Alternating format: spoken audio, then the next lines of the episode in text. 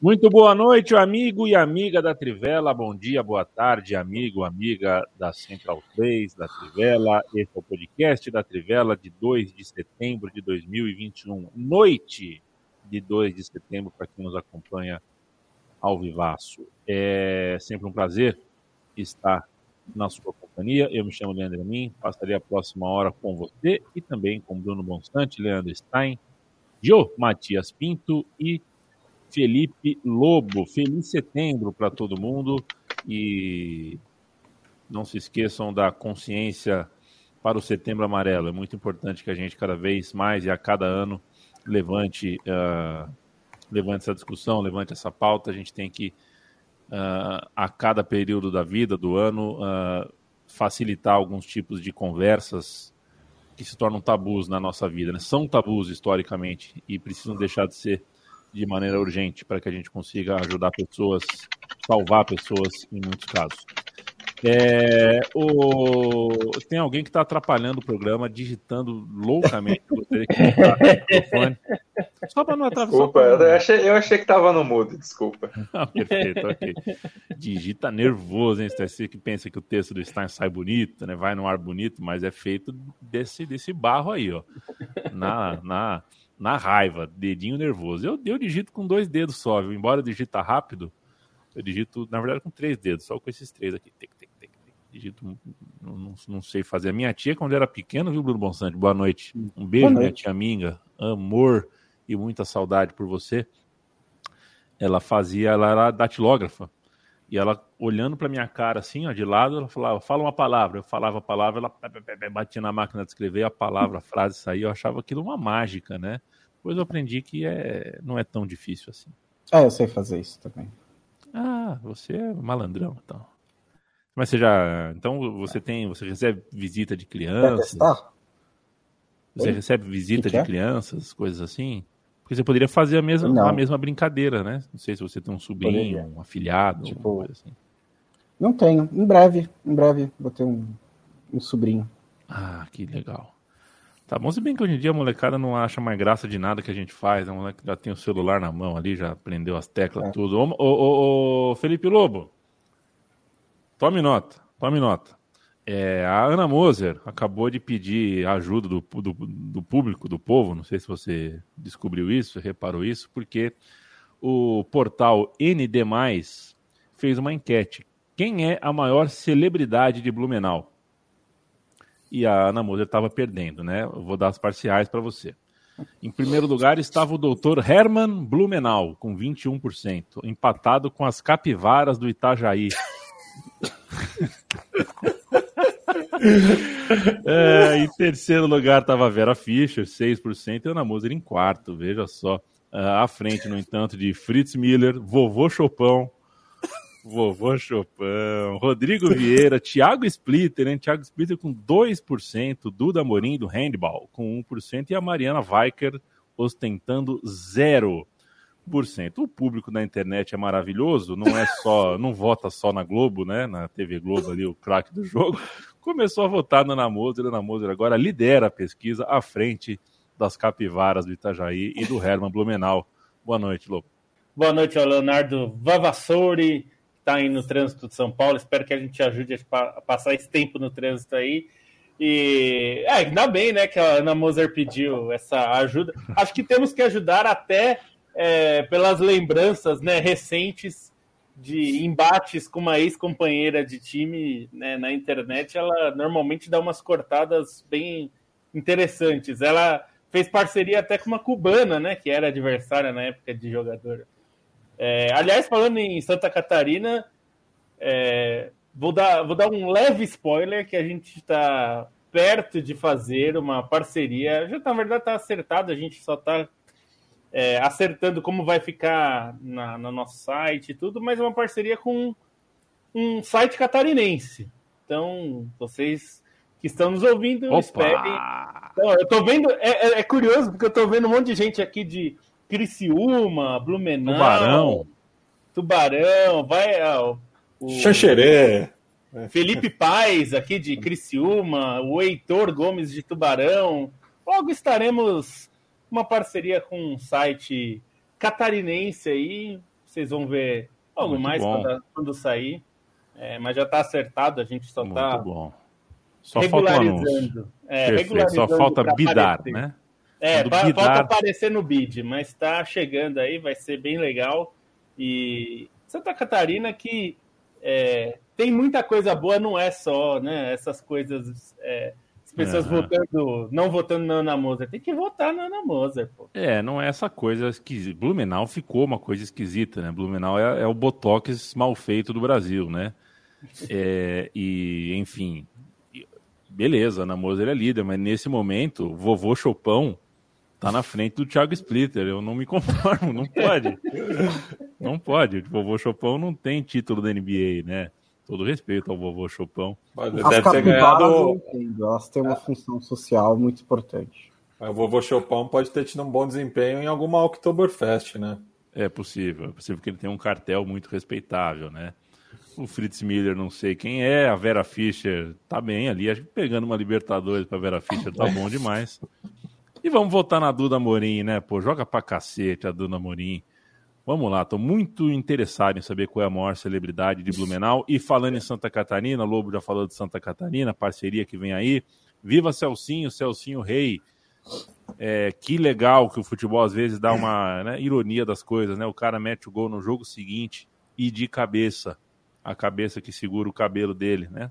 O cabelo que incomoda o diretor racista do Brusque. É, já disse isso em outros programas aqui, disse na segunda-feira no programa Pontapé, por exemplo. Para mim, o Brusque, é, a informação que eu tenho do Brusque, eu conheço o Brusque através de um amigo de 10 anos que eu tenho. É, e o Brusque, para mim, por causa desse amigo, é um time legal, cara. Sempre foi um time bacana, um time que eu acredito que, que tenha um monte de gente igual ele.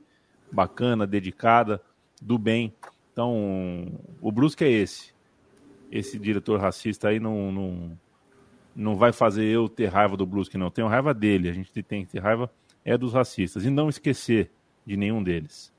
Uh, o Leandro Stein, boa noite. Eu quero saber boa do noite. senhor qual é a tua relação com o Jornal Lance, né, cara? Foi vendido, né? O Jornal Lance, é o que tudo indica, não é mais, uh, não será mais um jornal mesmo. Olha, eu acho que das pessoas aqui da Trivela, acho que quem pode, quem tinha uma relação mais forte era o Lobo, assim, porque acho que o Lobo era o que comentava mais. Minha relação mais forte, particularmente, sempre foi com a placar, né? Desses veículos esportivos mais antigos. Mas, assim, acho que a importância do lance de introduzir é, essa cobertura esportiva mais intensa, principalmente no mercado é, de São Paulo, né, de ter um, um, jornal mais específico, até pensando porque o Rio teve historicamente o Jornal dos Esportes, mas acho que ter esse peso de um jornal diário, de uma cobertura tão intensa, é, principalmente no começo do lance, enfim, enfatizava o futebol, mas trazia uma cobertura assim mega esportiva com muito conteúdo é, de outros esportes. Teve um período, teve acho que dois períodos, né, diferentes com revistas. Lance teve revistas diferentes no período, teve no comecinho aquela Lance a Mais e depois tinha a revista FUT, que até quem fazia FUT era o Cassiano, que é um dos fundadores da Trivela, né? Ele fazia parte ali de futebol internacional. Acho que para quem gosta de acompanhar esportes, o lance está na memória afetiva invariavelmente, né? E acho que é, é um reflexo, enfim, da, da maneira como se consome hoje em dia. Acho que a própria placar é um reflexo disso, é, mas também é da, das dificuldades de gestão do jornalismo em si, de, de fazer o jornalismo realmente vingar como negócio, ainda mais no impresso, que, que tem um custo mais alto, né? Então, é, é uma pena que a gente perca um, um veículo tão emblemático nesse sentido. É, e uma pena, principalmente pelos colegas, e uma pena, acho que até para as pessoas continuarem consumindo esportes dessa maneira, né? Uma maneira mais física. Acho que todos nós aqui tem, tem uma relação muito grande com o jornalismo, também com esse jornalismo impresso, esse jornalismo no papel, esse jornalismo que a gente pegava e lia, parava para ler, principalmente na juventude isso é algo que se perde assim, eu fico pensando muito na relação que se tem com o consumo diário de esportes a partir disso, né? Porque é, é uma realidade que muda. Eu penso muitas vezes, eu tenho afilhado de 10 anos e penso muitas vezes na maneira como eu consumi esporte com 10 anos e me apaixonei muito vendo suas históricas da Placar, principalmente, e penso muito na maneira como ele consome com 10 anos uma realidade totalmente distinta, né? Eu acho que meu pesar maior quanto a essa questão, esse futuro, essa, essa, essa incerteza ao redor do lance é, é, exatamente nesse ponto, assim, como vai ser esse consumo e essa própria relação que a nossa geração, gerações anteriores criaram, é algo que se perde agora, né? É, é fato. É... Foi legal. Eu não, sinto, não vou dizer que vai deixar saudade, porque eu já sinto saudade do lance, né? O lance já faz algum tempo que eu deixei de acompanhar, então já sinto saudade. Nós, como profissionais do jornalismo, sabemos que já deixou de ser um lugar onde o jornalista uh, deseja estar, né? deixou de ser uma boa notícia. Uh, claro, lá tá profissionais que estão até hoje lá cuidando do site, do lance tudo mais, tem todo o nosso respeito e espero que sejam pagos, bem pagos, pagos em dia, que seja tudo certo, com, com tudo respeitados dentro do ambiente de trabalho mas não é mais aquele dínamo, né? O lance, evidentemente, uh, o, o, grande momento do jornal, o lance foi um tempo atrás. E, enfim, uh, mais um, né? Mais uma casa aí uh, que vira de vez aí memória. Uh. Eu dei oi para todo mundo? Só Falta pra... o Matias. Falta o Matias. O Matias vai começar falando de Leandro Castan. Vai seguindo aí o Leandro Castan nas redes, Matias. Diga lá, louco. Não. só para não é só para complementar isso do sobre o lance. É, acho que o lance é um jornal revolucionário na sua ideia. É, no sentido do que fazer, né? Porque um diário esportivo é, em São Paulo não tinha, né? Um mercado muito grande. É, quer dizer, você tinha a Gazeta Esportiva, mas que já naquela época, nos anos 90, já tinha perdido a força que teve é, nas décadas anteriores, né? Já não era o jornal que, que fazia o torcedor e a, e a banca, né?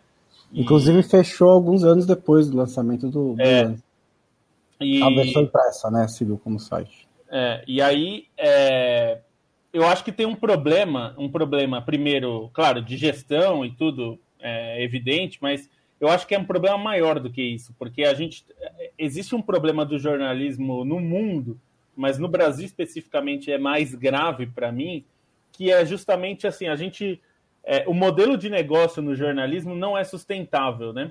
É, não é sustentável porque a gente se acostumou como consumidor a não pagar por conteúdo nenhum porque o jornalismo passou décadas é, cobrando muito barato na banca ou sendo de graça na internet, porque se pagava com publicidade. E há anos não é assim, desde o estouro da bolha dos, no início dos anos 2000 da internet, é, não é assim, né? Mas a gente se acostumou com o início da internet no Brasil a tudo grátis.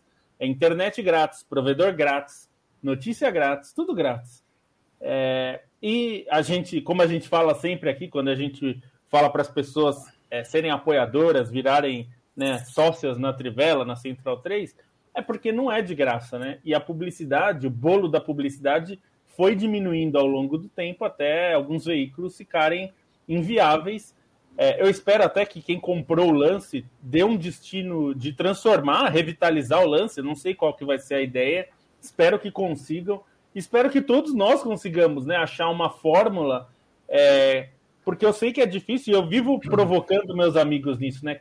Por qual conteúdo que você paga, né? Assim, as pessoas reclamam do paywall da Folha, do, do Globo, tá? Eu entendo, mas tá bom. E quem você paga então? Você não paga a Folha porque você não quer pagar a Folha, não quer pagar o Estadão, o Globo, sem problemas. Mas você paga quem? Você consome conteúdo de quem? É, porque não é de graça, né? Acho que esse é um ponto que eu deixo, deixo para os nossos ouvintes também quem você paga para consumir conteúdo. Eu não estou dizendo nem só nosso, não, Apoia.se barra Trivela, por gentileza. Não, não, eu não digo nem só nosso, porque, sei lá, eu, eu, por exemplo, eu gosto muito do Grande Prêmio. Acho que é um veículo fantástico para quem gosta de automobilismo. E eu apoio os caras. Eu vou lá no canal deles no YouTube e eu pago todo mês, porque eu acho que o trabalho dos caras é fantástico.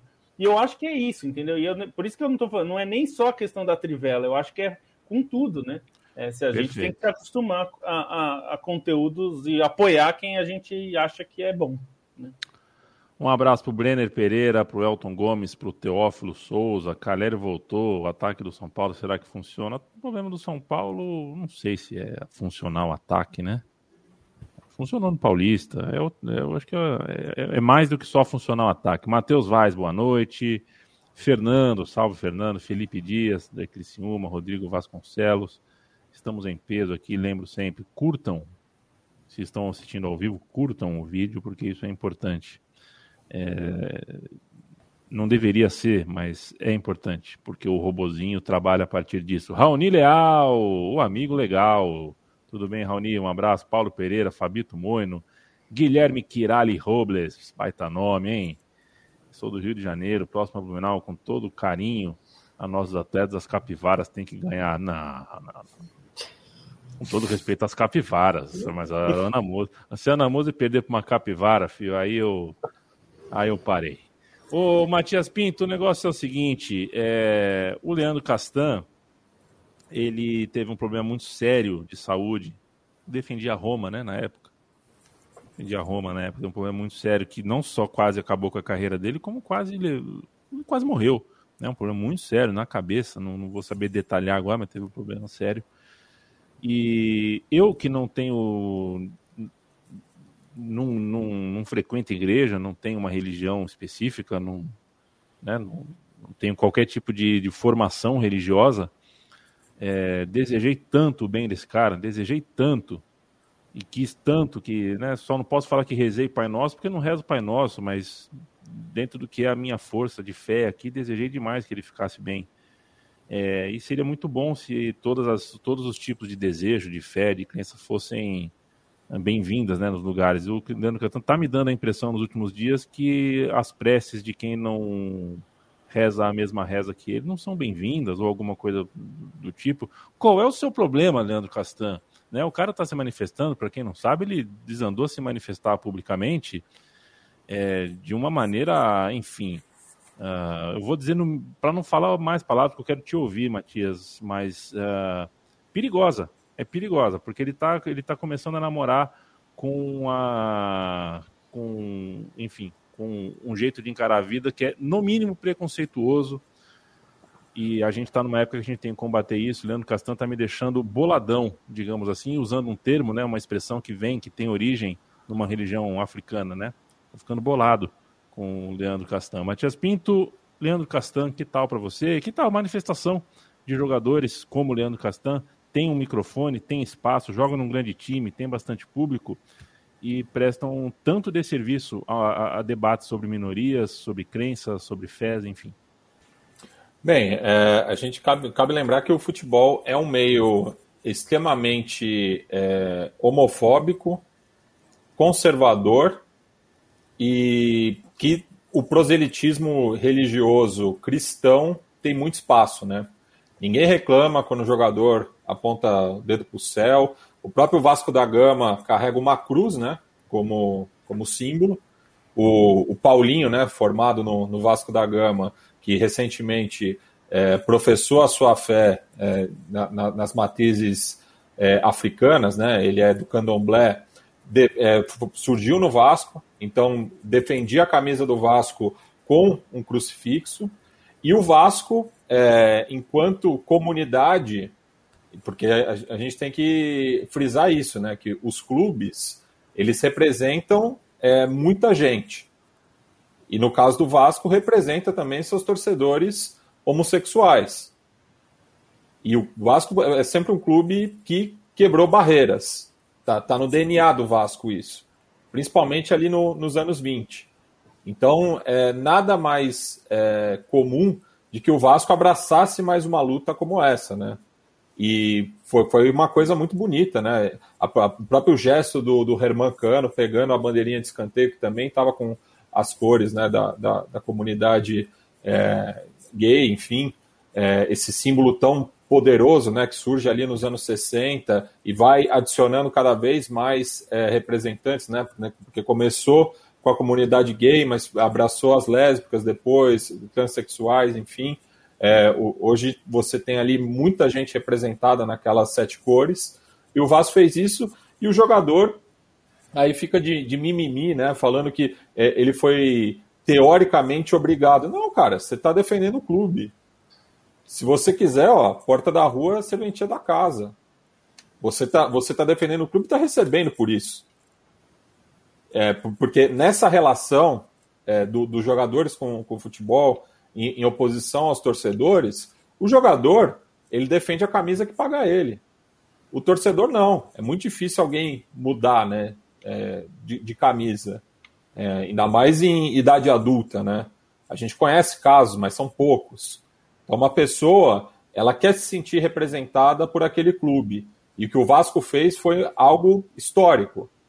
Aqui no Brasil, é, foi, junto com Bahia, né, outros clubes, tem sido a vanguarda novamente nesse aspecto né, de inclusão e que não seja só também uma inclusão é, de aparências, né, que isso mude dentro do estádio, né, que, que os torcedores é, homossexuais, enfim, é, possam é, se sentir seguros de, de frequentar os estádios, né, porque a gente tem amigos é, que, que, que, frequentam, mas se sentem inseguros ainda, não, não, não, não se sentem livres né, para agir da maneira é, como lhes convém, como é na, da, da, sua natureza, né?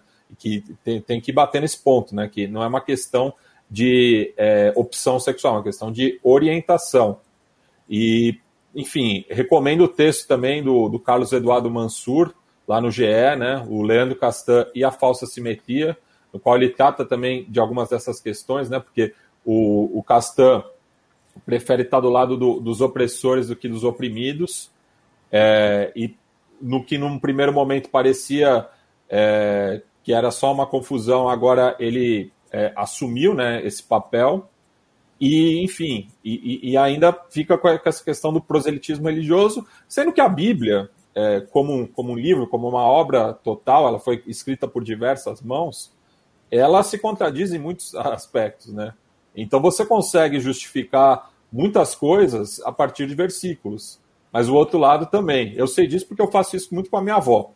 Minha avó é batista, enfim, a gente tem debates de versículos, porque a, a Bíblia tem diversas respostas e que elas não, não, não necessariamente estão na mesma direção, até porque você tem uma diferenciação do Antigo e do Velho Testamento. Então, é, é, é, é outro ponto interessante, porque a maioria dessas passagens que a, a, as pessoas usam para professar o seu ódio, elas estão no Antigo Testamento, antes da Nova Aliança, antes do surgimento de Jesus. Então, é, é, é, é, um dado relevante nesse debate teológico. Opa, ô, Matias, eu vou pedir depois em off para a gente conversar um pouquinho, que eu vou pedir para, se eu puder conversar com a tua avó, para a gente transformar em podcast esses seus debates. Não. Né? Transformar em podcast. É, Bola Bolinho vai ser o nome do podcast. Matias e sua avó debatendo Bíblia versus. Uh, Comendo um bolinho de fubá. Muito bom, Matias, muito bom. O Leandro Castan, grande zagueiro, campeão da Libertadores pelo Corinthians. Como não foi campeão do mundo, pouca gente se lembra disso. Quer dizer, muita gente se lembra, mas acaba, né? A história não é completa, né? A principal foto do ano, que é o título mundial, não tem o Castan, mas jogou muito. Assim como o Guerreiro não foi campeão da Libertadores. Exato, o Castan é. jogou muito naquela Libertadores, o Corinthians foi invicto e depois tinha uma vida na Europa para viver. Eu desejo muita saúde, Castan, mas também é, sei lá, ganhou tanta coisa, ganhou tanto dinheiro, tem tanto espaço. Eu desejo também um pouco de sabedoria e tolerância. É, deveria ser o mínimo que eu cobro de alguém que tem um, enfim, tanto dinheiro na conta, tanto espaço para para aprender, né? Tanto, tanto, tantos caminhos aí para seguir, mas eu sei que não, não é só disso que se trata. A gente também é submetido a uma máquina de moer cabeças aqui no Brasil, né? Então a gente sabe como é a máquina religiosa nesse país. A gente tem muitos falsos profetas e muitos uh, muitos pastores e padres e porta-vozes de religião que na verdade mais machucam a cabeça das pessoas do que esclarecem questões do espírito e da alma e da fé. E a gente acaba sendo mais vítima do que né? a gente é agressor, a gente é opressor, mas a gente também está só uh, repercutindo, a gente está só refletindo o que provocam na gente. Quero lembrar aqui, mandar um abraço para toda a comunidade do Vitória. Paulo Carneiro afastado por 60 dias da presidência do clube por gestão temerária. Paulo Carneiro, senhoras e senhores, 2 de setembro de 2021, e a gente ainda está vendo Paulo Carneiro ser afastado e voltando, e indo e voltando no futebol. Daqui a pouco eu vou perguntar. a gente vai falar bastante hoje de transferências, né? A partir do Grisma, aí a grande transferência, fechou a janela de transferências, é o dia que o café come solto na redação da Trivela. Uhum. Mas antes disso, fazer uma perguntinha para você Bruno Bonsante, para a gente ser bem sucinto, para a gente não entrar, porque é um assunto, é aquele tipo de assunto que às vezes o Caboclo abre os e fala, mas o que está acontecendo, gente? Qual é o problema? O que está acontecendo? O que, que pode, o que, que não pode? Qual é a do Zenit? É, o que está acontecendo que agora é, nem a data FIFA mais parece que tem a possibilidade de liberar ou não o jogador? É, assim, é, o que acontece é que ainda existem restrições de entrada de, em certos países da Europa. É, o, o, o que mais está causando problema nesse momento é o Reino Unido, que obriga uma quarentena de 10 dias para países da chamada lista vermelha, e o Brasil é um deles, e os da América do Sul são, são, estão nessa lista. Isso significa que o jogador, ao retornar para o país onde ele joga, precisaria fazer uma quarentena de 10 dias. É, você conhece o calendário do futebol europeu, é, 10 dias tem uma boa quantidade de jogos e os clubes não quiseram liberar os jogadores para esses países da lista vermelha, não só os sul-americanos, mas também o Egito, por exemplo, que tem o Salah, são, acho que se não me engano, 19 ou 26 países, ou 19 por aí. Mas é do, do Caribe também, né? Teve o é, caso do, da Jamaica. países foram afetados por essa decisão da Premier League Outras ligas depois da Premier League, elas não decidiram não liberar, mas elas apoiariam os clubes que decidissem não liberar. No fim, os clubes liberaram a maioria deles. O Zenit é um caso especial, até a apuração do, do Fábio Aleixo, né, um jornalista brasileiro que mora lá no, na, na Rússia, mostrou que quando o Zenit liberou, ainda não tinha saído a, a tabela da, da, da Champions League. Quando saiu, o Chelsea, o Zenit estava previsto a jogar em Londres contra o Chelsea na semana seguinte à data FIFA. Então o, o, o Claudinho e, e o Malcolm retornando ao Zenit teriam que fazer a quarentena antes de entrar no Reino Unido, então perderiam esse jogo contra o Chelsea. Então o Zenit mandou os dois voltarem é, imediatamente.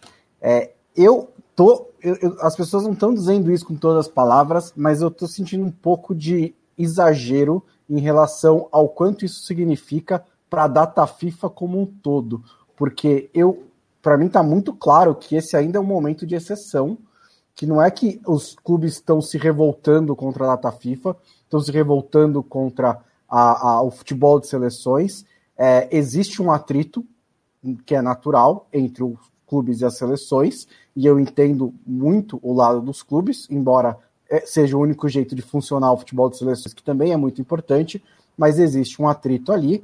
Mas assim, nesse momento em que ainda existem essas restrições, é, o clube já perde o seu jogador durante 10 dias aproximadamente para o cara defender a seleção. Durante esses 10 dias, o jogador está lá sofrendo o risco de quebrar a perna e ficar oito meses fora. É, e, e, é o clube que paga o salário dele. Agora, se os, se os caras que tiverem que fazer quarentena quando voltar, são mais 10 dias. Então o Brasil joga no dia 9, os jogadores voltam para o Reino Unido ou para outro país no dia 10, tem que fazer 10 dias de quarentena, no dia 5 de outubro já tem outro jogo do Brasil. E aí no dia 3 eles têm que se apresentar de novo. Então, em um mês, dois terços do cara está preso à seleção por causa do, dos jogos da quarentena, e um terço ele está realmente defendendo o clube que paga o salário dele. Eu entendo perfeitamente os clubes se revoltarem e falarem: hum, não, não, gente, desculpa, é, a gente, os jogadores adoram defender a seleção, a gente está sempre liberando para a seleção, a gente é obrigado a isso, né? Mas nesse momento específico da história não vai rolar. Eu entendo perfeitamente isso. Pelas regras da FIFA, os clubes estão errados pelas regras da FIFA, eles estão sujeitos a punições, até porque a FIFA revogou uma licença especial que ela tinha dado para os clubes não liberarem os jogadores por causa da pandemia. Por que, que ela revogou essa licença antes da pandemia de fato acabar? Vai saber. A FIFA tem das suas ideias, mas existia essa, é, essa licença. Um outro ponto é: o governo britânico deveria abrir uma exceção para os jogadores de futebol? Sim, eu acho, na minha opinião. Já abriu para outras coisas. Já abriu para o Gianni Infantino ver a final da Copa América no sábado à noite aqui no Brasil e aí ver a final da Euro em Wembley no domingo. Já abriu para para vários dignatários. Deveria abrir para os jogadores de futebol, sim. É, mas aí é um problema do governo britânico, do primeiro-ministro britânico, não é um problema dos clubes de futebol. Poderiam fazer lobby, poderiam, vai saber se ia dar certo ou não daria certo o lobby. É, favorecimentos a jogadores de futebol é uma questão delicada na Inglaterra, imagina, é, em todos os outros lugares, falo da Inglaterra por ser o exemplo em questão aqui, é um, um, um futebol que eu sigo muito de perto, é, então talvez isso tenha influenciado. Mas é, eu, para mim, está muito claro que é uma situação específica para um momento específico. É, eu acho que o Tite tem todo o direito de reclamar que a preparação dele está sendo afetada. Eu acho que os jogadores têm todo o direito de reclamar que eles gostariam de estar defendendo a seleção, mas eu acho que os clubes também, nesse caso, têm todo o direito de não liberar os jogadores. É, todo mundo tem o seu direito aí. Entendi, Bonsante. Achei que você foi meio evasivo na resposta. Não, eu, eu tô não. Eu, eu, espero que eu tenha deixado isso claro. Ah, perfeito, eu acho perfeito. que os caras têm direito de reclamar. É uma situação cagada para todo mundo, mas eu, eu, eu dou a razão aos clubes nesse caso. Perfeito. Uh, quem acompanha a gente toda semana sabe que temos Trivela Central 3, um parceiro novo é a KTO.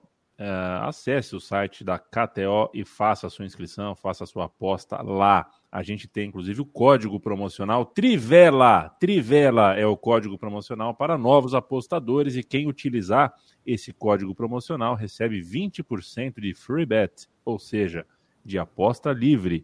Logo, quando começar a apostar. Ou seja, depositou 100, ganha 20. Depositou 200, ganha 40 de retorno. Depositou 1.000, Quanto volta? Volta 200.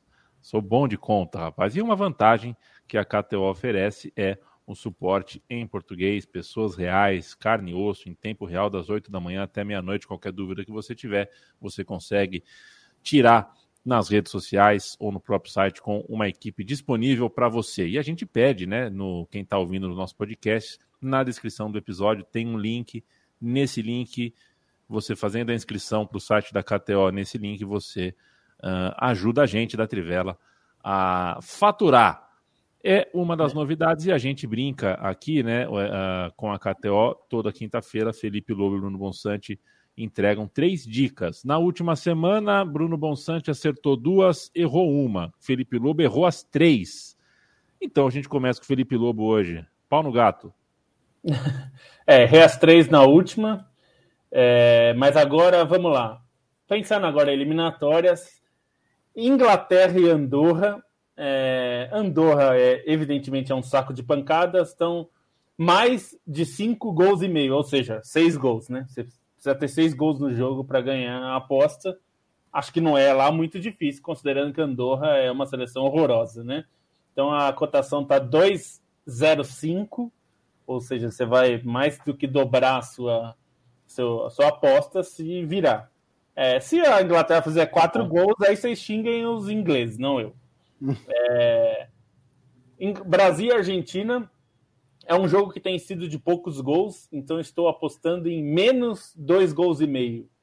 É, 1,61 aí é uma cotação boa para essa, essa, é, esse índice. Então tem que ter até dois gols do jogo. Se tiver três, se for 2 a 1 um, por exemplo, já era. Já perdeu a aposta. Acho que vai ter menos, porque Brasil e Argentina têm sido bem feinhos esses jogos.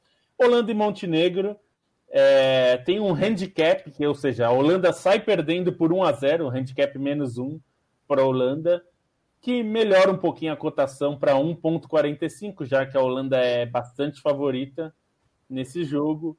É, vai jogar em casa.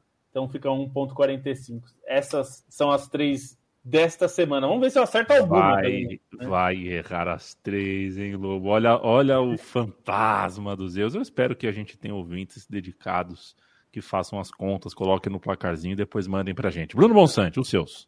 A gente manda algumas dicas de leitores ah. também, ouvintes, quando eles mandarem para nós. Eu só não acertei as três porque o livro passou 45 minutos com um jogador a mais e não conseguiu fazer um gol, tá? Só queria dar uma, essa cornetadinha hum. um pouco antes de entrar no, nas minhas dicas. É, vou fazer das eliminatórias da, Euro, da, Euro, da Europa também, né? O que tá rolando por aí. É, uma que eu achei interessante é Israel jogando em casa contra a Áustria. É, a odd para a vitória de Israel está bem alta, acima de 3.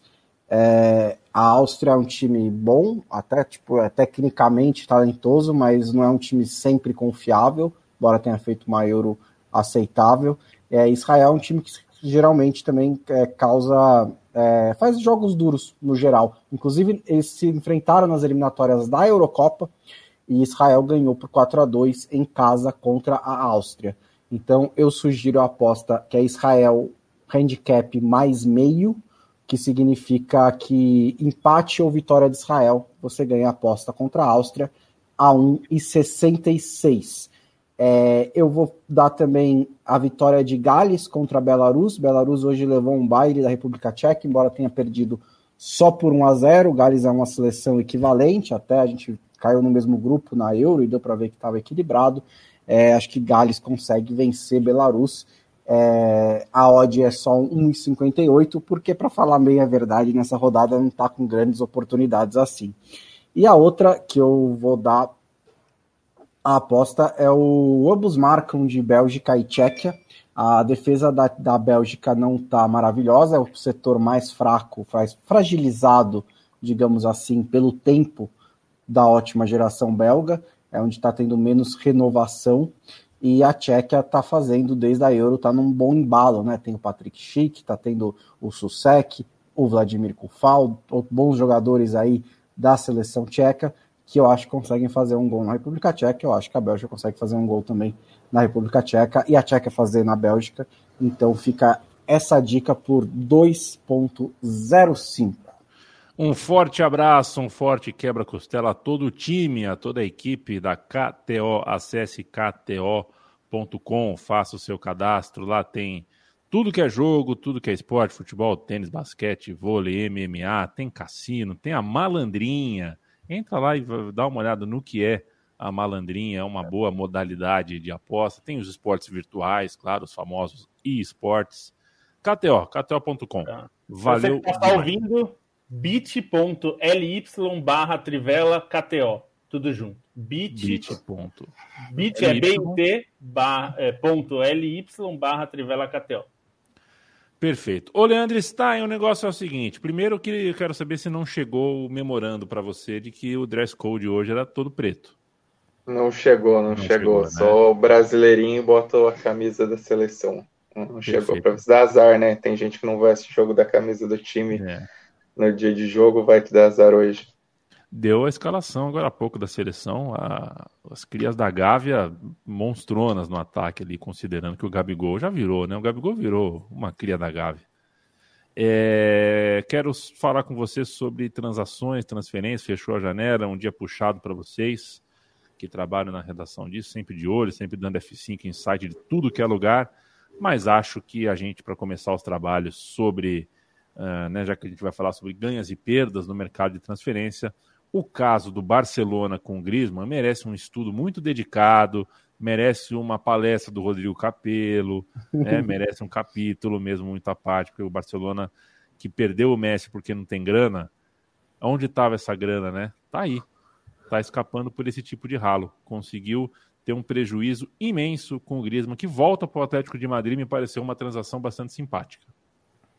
É, pensando somente no momento do Barcelona, assim, ela tem a sua explicação, que era exatamente aliviar o caixa com o salário que o, que o Griezmann recebe, e, enfim, conseguir ter um respiro nesse sentido, embora o Griezmann, mesmo em campo e no momento em que o, não, você não tem mais o Messi, ele poderia ser mais útil, né? Ele poderia realmente tomar o protagonismo, pelo menos é, dividir com o Memphis Depay, então era algo que se esperava, mas não, o Barcelona pre preferiu é, se desfazer do Griezmann e no fim das contas fica uma assim, uma noção bizarra ao redor do Barcelona nesses últimos mercados e na relação com o Atlético de Madrid, né? Porque é, deu de bandeja o, o Soares também por questões de salário. É, o Barcelona até ainda ficou pagando parte do dinheiro que devia para o Soares, mas acabou dispensando para o Atlético de Madrid assumir parte do salário. Foi a vantagem que o Barcelona viu nisso e a gente depois notou com o Soares foi decisivo para o Atlético de Madrid e agora o Griezmann, né? O, o, Barcelona ainda queria envolver o João Félix ali. O Atlético de Madrid tinha o poder na mão, não quis botar o, o seu jovem ali, por mais que não tenha emplacado, ainda não quis é, envolver o João Félix no negócio e acaba trazendo o Griezmann inicialmente por empréstimo depois com uma cláusula de compra, mas para um valor que é aproximadamente 40% do total que o, o Barcelona tinha pagado pelo Griezmann há dois anos, né? Um negócio totalmente bizarro, acho que é um dos maiores retratos da péssima gestão do Barcelona. E assim, por mais que é, muita parte dessa conta vá para o Bartomeu, que é quem administrava o clube nesse momento, que é quem até gastava é, com gente para falar mal dos próprios jogadores nas redes sociais e que queimou o dinheiro do clube mais rico do mundo. É, assim, a gestão do Laporta também nesse momento ela é bastante controversa, é, principalmente nessa decisão de não segurar o Messi, depois você libera o Griezmann também para aliviar o caixa, mas também no negócio que é, é bastante estranho, principalmente depois de de já ter perdido o Messi, né? E mesmo discussões se você pegar o Moriba, que era um jogador que muitos esperava, que fez boas partidas na temporada passada, ele saiu falando mal da diretoria do clube, um garoto é, de 18 anos falando mal da diretoria, exatamente porque falou que estavam espalhando mentiras sobre ele, né? Então, quando um garoto de 18 anos vai aos microfones para falar mal de uma diretoria, acho que representa bastante como o Barcelona tem errado e assim perdeu o Griezmann para trazer o Luke de, de Jong que era terceira opção como centroavante no Sevilha, vem para ocupar um buraco, mas está longe de ser um cara para, enfim, para alimentar essa aura que todo mundo gosta de ter do Barcelona, que só joga craque. A gente sabe que não é assim mas trazer o Luke de Jong ainda nesse, nesse momento acho que escancara muitos problemas. E sobre o Griezmann, acho que ele pode recuperar a bola dele no Atlético de Madrid, ele tem bola na seleção francesa, ele teve momentos mais esporádicos nesses últimos dois anos, mas segue como um jogador importante.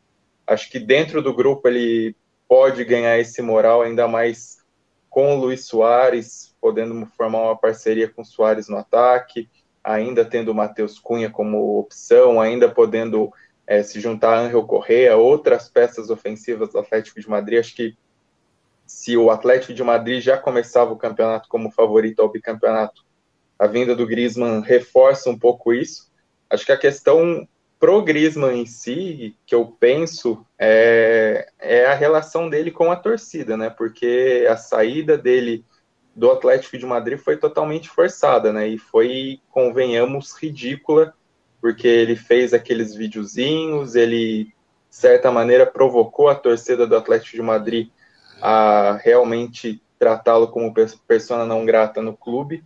É, foi vaiado na saída para clube, na saída do clube, é, mostrou como preferia o Barcelona ao Atlético de Madrid, isso pegou muito mal, e agora é, ele vai tentar se reconciliar e ele vai ter que corresponder em campo, porque acho que não vai ter uma relação de idolatria aí, porque é o Griezmann que virou as costas para o Barcelona, né? Por mais que é, ele, enfim, ganhasse um salário maior, tenha movimentado dinheiro, tinha uma esperança que ele pudesse é, continuar, continuar no Atlético de Madrid como um grande ídolo, e na verdade não foi o que aconteceu, né? Ele virou as costas para o clube ele ignorou o que ele tinha construído no clube exatamente por esse desejo de ser uma estrela midiática, que como os filmezinhos dele bem mostraram, e ele não aconteceu no Barcelona, né? Então, acho que para mim a história agora a se acompanhar vai ser isso, vai ser essa reconstrução da relação, porque a torcida do Atlético de Madrid não, não vai ter muita paciência com ele, não, é, não vai considerar o histórico dele como ídolo, e ele foi um ídolo, mas ele acabou jogando isso fora quando ele forçou tanto a saída para o Barcelona. Foi uma novela do caramba, né? Considerando as brigas que rolaram entre as diretorias, é, as, as ações jurídicas da diretoria do Atlético de Madrid por, pelas negociações que aconteceram por baixo dos panos antes do anúncio oficial, foi uma baita de uma novela e uma novela que no fim aconteceu por nada, né? Por essa volta do, do Griezmann Atlético de Madrid, uma rusga, um atrito que no fim das contas a impressão é que não aconteceu com na, por nada, ou na verdade aconteceu para o Barcelona perder uma grana violenta. O Atlético de Madrid se dá muito bem nesse negócio no fim das contas, né? Aconteceu para quebrar o Barcelona, né? O Barcelona foi foi teimoso, porque quando estava com toda a especulação de que o Griezmann ia para o Barcelona, todo mundo dizia: "Olha, acho que não é uma boa ideia, viu?" porque é, o, o Griezmann ele chegou na, ele chega na Atlético de Madrid como é, um pontinha da Real Sociedade e ele vira jogador de primeiro nível como um segundo atacante é, num esquema do Simeone que é pouco utilizado no mundo, que é o, é o 4-4-2, né, que joga ali com linha de quatro, dois atacantes, às vezes tem algumas variações no meio campo e tal, mas é quase sempre com dois atacantes.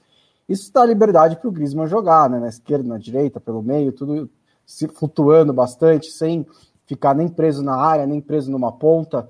É, e aí, são poucos os times que jogam dessa maneira. Você poderia pedir que times, se ele fosse para outro time, que o time se adaptasse para ele jogar dessa maneira. A França permite que ele jogue dessa maneira. O problema é que o Barcelona já se adaptava para o Messi jogar dessa maneira.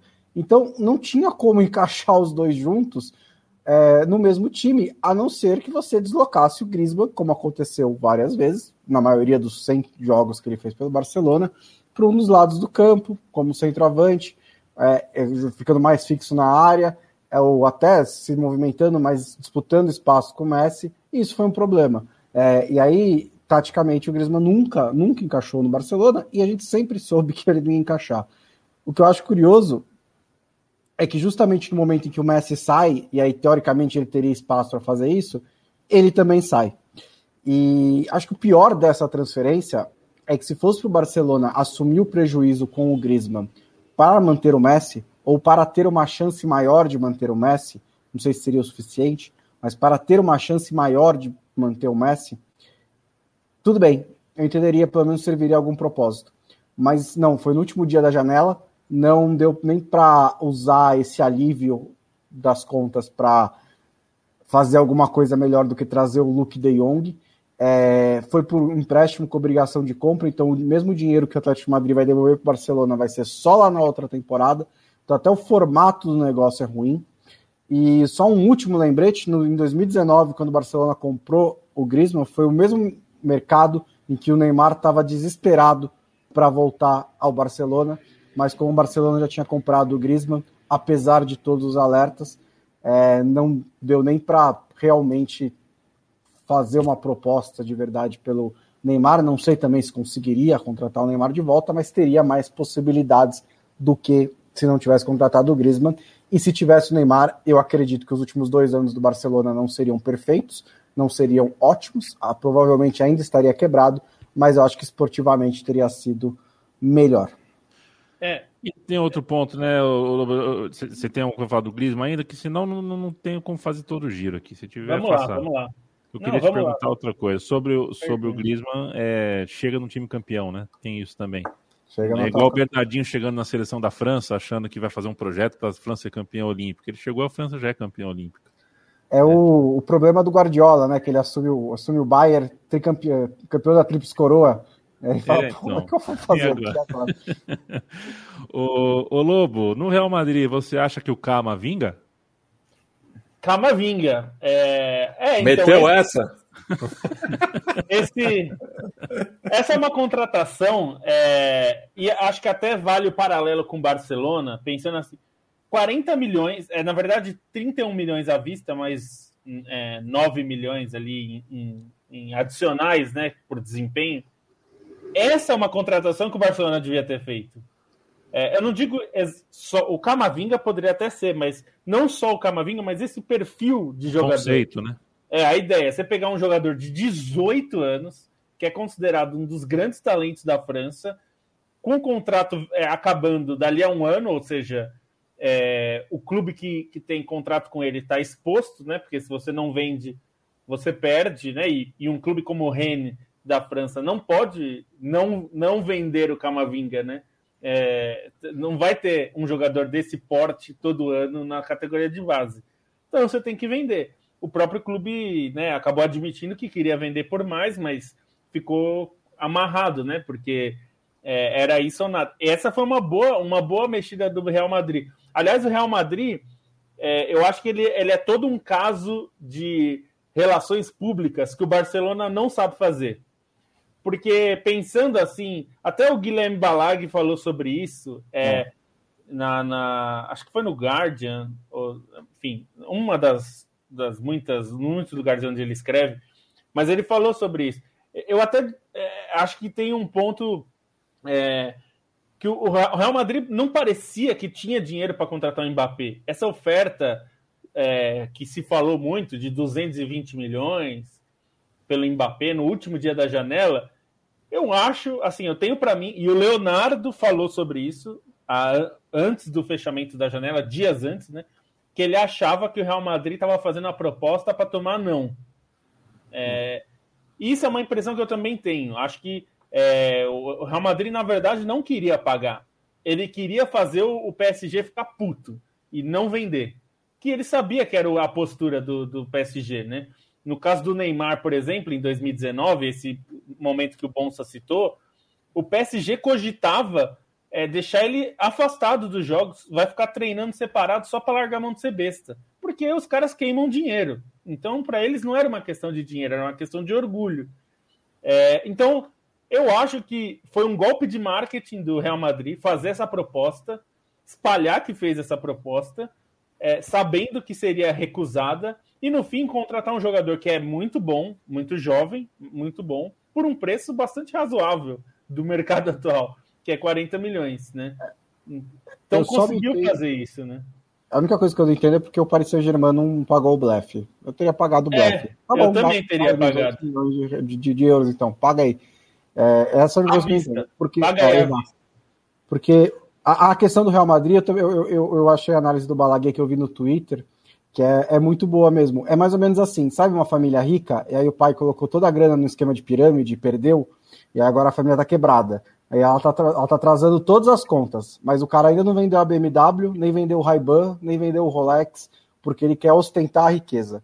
É isso que o Real Madrid fez. Ele fez essa proposta para mostrar: olha, nós ainda somos um clube capaz de fazer contratações de 200 milhões de euros, mesmo que eles não sejam, mas manteve é, esse status de clube financeiramente poderoso que o Real Madrid, nesse momento, é, não é tanto, porque está com dificuldades financeiras como quase todos os clubes do mundo que não têm donos bilionários. É, Quem no Brasil aí... tem essa situação em Bolsa? É o Oi? qual grande empresário do Brasil está nessa situação? Só tem uma BMW, um Rolex, mas está falido. Hum... O Ike Batista tá bem, né? O Ike Batista não acaba o dinheiro ali, né? Não é sei. É verdade, é o. Tem o Saba, né? momentos aí, né? É, enfim.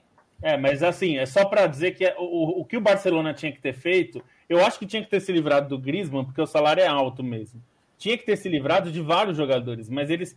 E eu acho que a, é, eu entendo quando falam, as pessoas falam sobre nesse mercado, na comparação com o, com o Real Madrid. O Real Madrid está há anos gastando dinheiro com contratação, mas contratação de gente como Vinícius Júnior, Rodrigo, é, Jovic. Então, assim, jogadores que são mais jovens, então ganham salários menores e são apostas. Nem todos vão vingar. O Jovic não, o Jokic não vingou.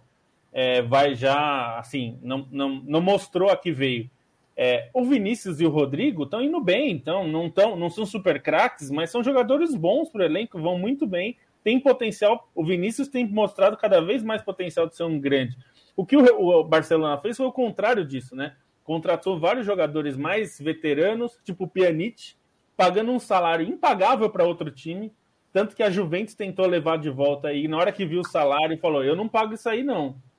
E aí ele falou: "Não, mas esse é o meu salário". Aí a Juventus falou: "Então tá bom, amigo, um abraço, fica aí na reserva" agora vai para o Besiktas, ao que parece, né? Não sei ainda os detalhes se o Barcelona vai pagar parte do salário. Mas o que o Barcelona tinha que ter feito, em vez de procurar o Luke de Jong, tinha que ter procurado um jogador é, para dar um exemplo do que o Sevilha fez para o lugar do, do Luke de Jong, foi o Rafa Mir. Ah, é um jogador brilhante? Claro que não. Mas se você precisa reduzir seu custo, você vai atrás de um jogador mais jovem que tem algum potencial, que mostrou alguma coisa, porque ele vai ser reserva. Então, assim, o Barcelona é muito ruim em tudo. Então, essa gestão tá pegando, uma, tá pegando né, o, o saldo muito negativo do Bartomeu, mas foi incompetente desde o momento que assumiu porque geriu mal a questão Messi e geriu mal toda a venda de jogadores que precisava fazer. Porque não conseguiu vender um Titi, Coutinho, é, Dembélé, o próprio Griezmann, o Bright White. Geriu mal a Superliga também.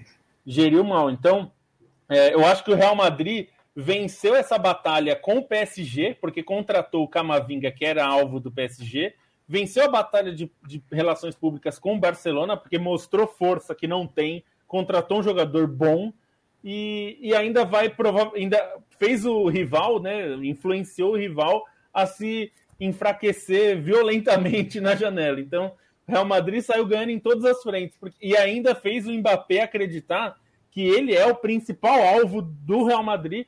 Então, ele, ele, o Real Madrid praticamente falou: olha, a gente tentou de tudo o seu clube não deixou. Em janeiro você assina com a gente e vem de graça em, em julho do ano que vem. E ainda, é, ainda prejudicou um pouco mais as relações entre o Mbappé e o clube e a possibilidade dele renovar o contrato. Exatamente. O Pérez é inteligente, o Florentino é. Pérez tem, tem, tem cérebro. Infelizmente. Rafa, Rafa Mir ou, ou, ou Jardel, Monza? Jardel. Nossa, okay. sem dúvida. É. é Rafa Mir é ok. Tava, sei lá. O futuro dirá quem foi melhor. Uh, a gente não tem tanto tempo assim, mas ainda dá para a nossa rodadinha final aqui. A gente ouviu algum destaque. Tem o Chelsea que contratou o Saul, o Tottenham que apostou em Emerson Royal, o Leeds que tentou e trouxe o Daniel James, o Bayern de Munique se reforçou com o Sabitzer, o austríaco, ex-Leipzig. O Arsenal gastou, gastou, mas é confuso. Uh, bastante coisa acontecendo no último dia. O Edward, aquele atacante fortíssimo fisicamente, é jogador agora do Crystal Palace. E o Cucurella, o famoso Ô cabeludo, Marco Cucurella agora joga no Brighton. Bastante coisa. O Leandro Stein, dá um seu destaque aí, já o seu tchau. A gente está no finalzinho do programa. Cara, eu tinha. Vai ser um pouquinho. Eu tinha feito uma listinha aí que eu tinha falado do, dos times fora da Superliga. Eu vou fazer. Vou mencionar o time, fazer uma pílula e falar vai alguns lá. jogadores. Esse é vai rapidinho. Lá. Então, separei alguns times fora do circuito Superliga que se destacaram nesse mercado de transferências. Começando pela Premier League, teve o Aston Villa que aproveitou o dinheiro do Grealish para trazer bons jogadores, e aí trouxe Buendia, trouxe Leon Bale, Danny Ings, trouxe de volta o Ashley Young, que é um ídolo do clube. Também na Premier League, acho que vale destacar Norwich e Watford, que foram dois clubes que subiram agora e conseguiram garimpar algumas boas oportunidades. O Norwich trouxe o, Hach, o que era do Werder Bremen, o Sargent, outro do Werder Bremen, o Kabak do Schalke, aproveitando os times ser baixados na Bundesliga. Teve o empréstimo do Billy Gilmore, teve alguns caras bons do PAOK que eles trouxeram em definitivo. E no Watford, acho que o nome mais pesado é o Musa Sissoko, mas também trouxeram alguns caras por empréstimo e algumas contratações pontuais de ligas menores que foram interessantes. Alemanha com Wolfsburg e Leipzig. Wolfsburg aproveitou essa vitrine na Champions e trouxe alguns caras que estavam meio encostados, tipo o Walt Schmidt, o Luque Bacchio, o Bornau, que veio muito bem no Colônia, e o Nimesha, que foi o destaque da Alemanha no Sub-21, e o Leipzig, com o dinheiro das vendas da, dos dois principais nomes da zaga, principalmente do Upamecano, trouxe André Silva, Guardiol, Moriba, que a gente falou já do Barcelona, trouxe o, o Broby, que foi um baita achado no Ajax. Na França, acho que fica o destaque para o Olympique de Marseille com essa sanha do São Paulo pelos reforços. E aí tem o Gerson e o Luan Pérez aqui no Brasil, mas também trouxe Guinduzi, trouxe o, o Sandy Zunder, que é um, já estava marcando, já estava jogando pelo clube. O Rene também acho que vale dar uma olhada com nomes não tão conhecidos, mas com potencial. E aí tem o Lovro Maier, que veio do Dinamo de Zagreb, que pode chamar a atenção. E no Nice, com o técnico Christophe Gauthier, foi campeão com o Lille, conseguiu atrair alguns bons jogadores, emprestaram o Justin Cliver. É, trouxeram Calvin Stengs para o ataque, que é interessante, Andy Delor na Espanha, o Mallorca, que subiu agora e fez aposta de jogadores jovens, trouxe o Matthew Hope do Schalke, trouxe o, o Lee Kangin, que era do, do Valência, trouxe de volta o Takefusa Cubo e trouxe alguns jogadores mais rodadões assim do Campeonato Espanhol, como o Jaume Costa do Villarreal ou o Angel Rodrigues do Retafe. Sevilha sempre bem no mercado e aí trouxe um pacotão. Gostei muito das opções para as laterais com Montiel e Augustinson, mas também trouxe Delaney, o Lamela, o próprio Rafa Mir que se destacou nas Olimpíadas. E na Itália acho que vale destacar a Fiorentina, que trouxe alguns jogadores com potencial de fazer mais do que faziam nos próprios clubes. Torreira, o Driozola e tem o Nico Gonzalez, que foi o principal negócio. A Roma, nesse período morinista, fez boas contratações, como o Tami Abraham, o Rui Patrício, que já virou titular no gol, o Vinha, que participou bem do jogo no fim de semana passado, e a Atalanta, que é sempre um dos times que mais sabe contratar na Itália, e aí trouxe Juan Musso, que é um baita de um goleiro, trouxe o Copy Miners, que deve ir muito bem no meio campo, é, e teve o grande negócio do Demiral, que acaba substituindo o Romero na zaga e, e, foi um achado até pelo gasto pequeno que teve a Atalanta. Então ficam esses destaques. Acho que não demorei muito, não, né? Deu uns três minutos. Tá Boa noite demais. a todos. Tá Posso respirar demais. agora?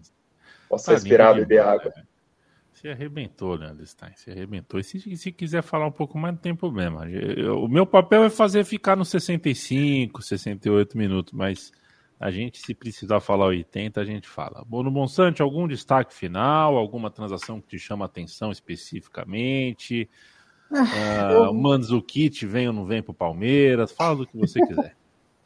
Manzukit, essa é uma boa contratação do Palmeiras. É, é, eu, eu, vou destacar os dois ingleses que você citou aí, os dois grandes. É, o, o Saul, eu acho que é uma boa contratação do Chelsea, até pelo modelo do negócio, é também empréstimo com opção de compra, porque o Saul é um caso que me intriga, porque ele surgiu tão bem no Atlético de Madrid, mas parece que ele nunca explodiu de verdade. É, não que ele tenha jogado mal, que ele seja uma enganação, ele continuou ali participando do Atlético de Madrid, teve seus momentos, mas nunca explodiu como o jogador que ele parecia que ia ser no começo da carreira.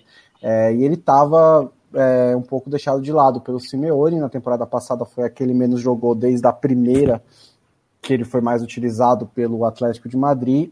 Ele foi primeiro envolvido, é, especulado numa troca com o próprio Griezmann, com o Barcelona. Depois surgiu o Liverpool como uma possibilidade, mas o Liverpool não contrata ninguém mesmo.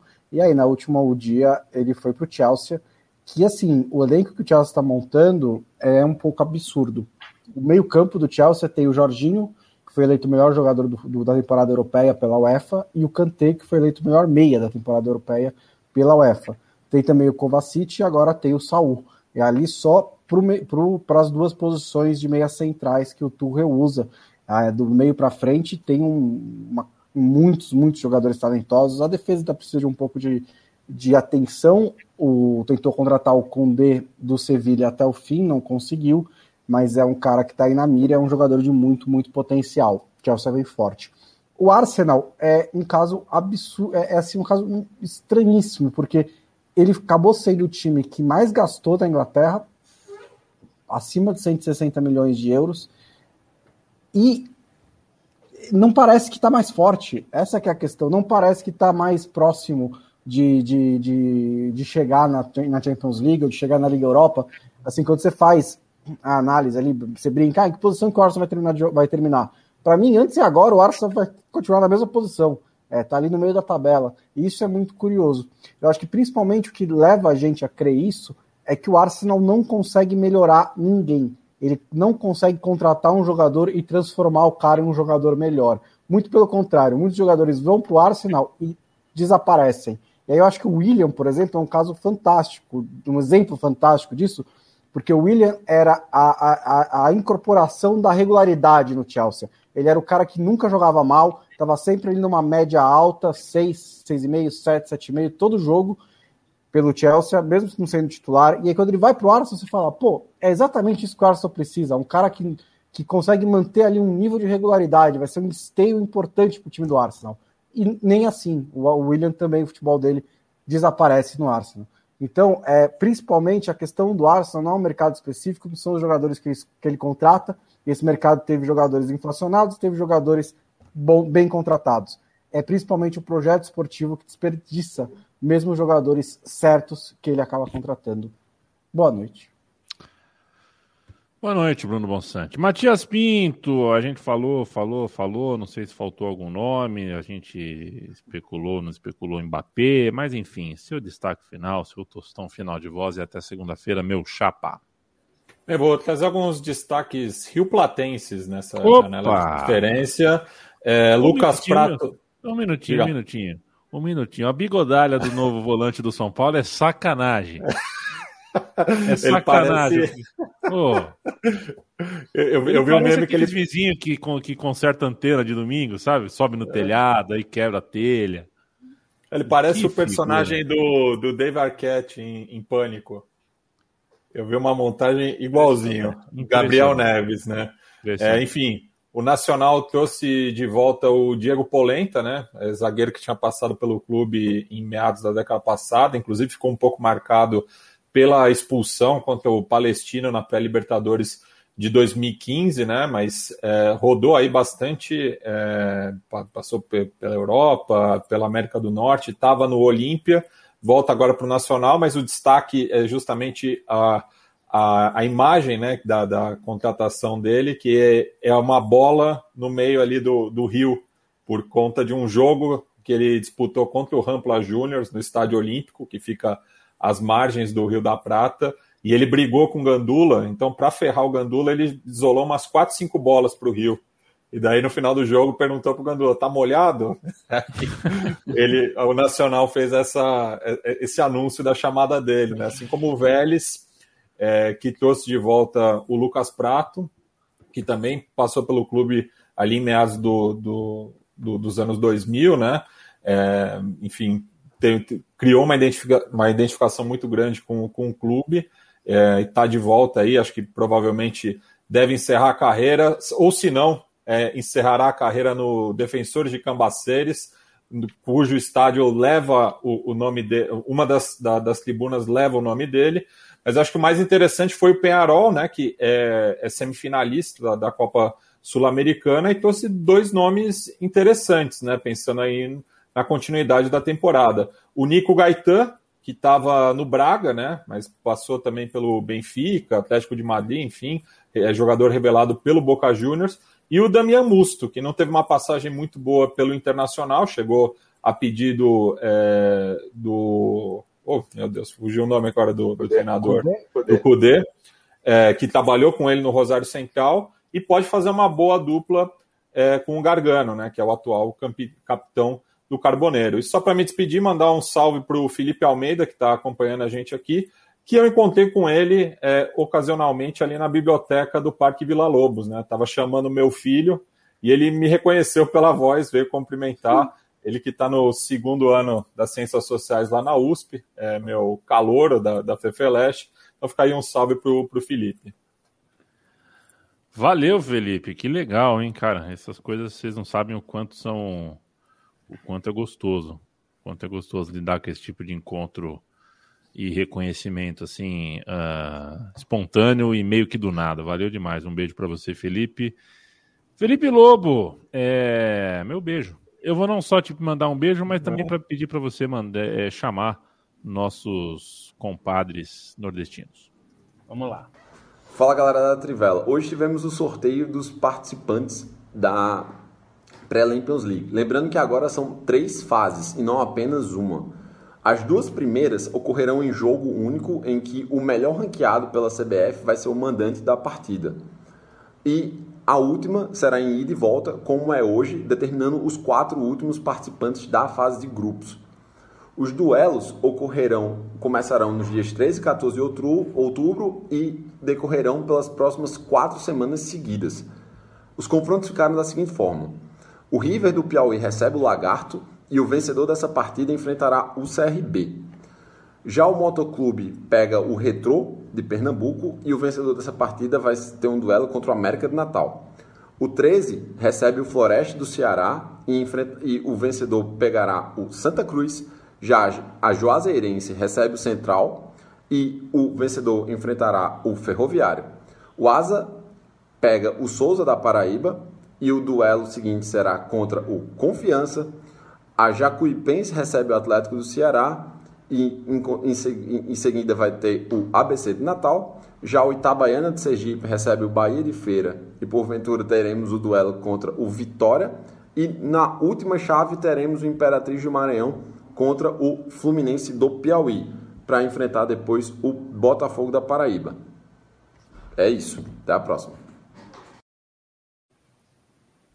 A gente não apresentou devidamente, Felipe Luiz. Esse é o Zé Pereira, membro do Baião de Dois. Toda terça-feira ouça um programa Cultura e Futebol no Destino. Ele sempre chega aqui com a gente com uma pílula uh, de Baião de Dois aqui no nosso programa. Um beijo para você, Zé Pereira, que também é membro do time do conglomerado Café Belgrado, que está arrebentando Belgradão. a boca do balão. E o Matias, por coincidência, está vestido de Café Belgrado. Estamos quase todos de preto aqui. Tamo, a gente está aparecendo, é uma torcida de ultras húngaros, mas nós tô, tô, tô suave.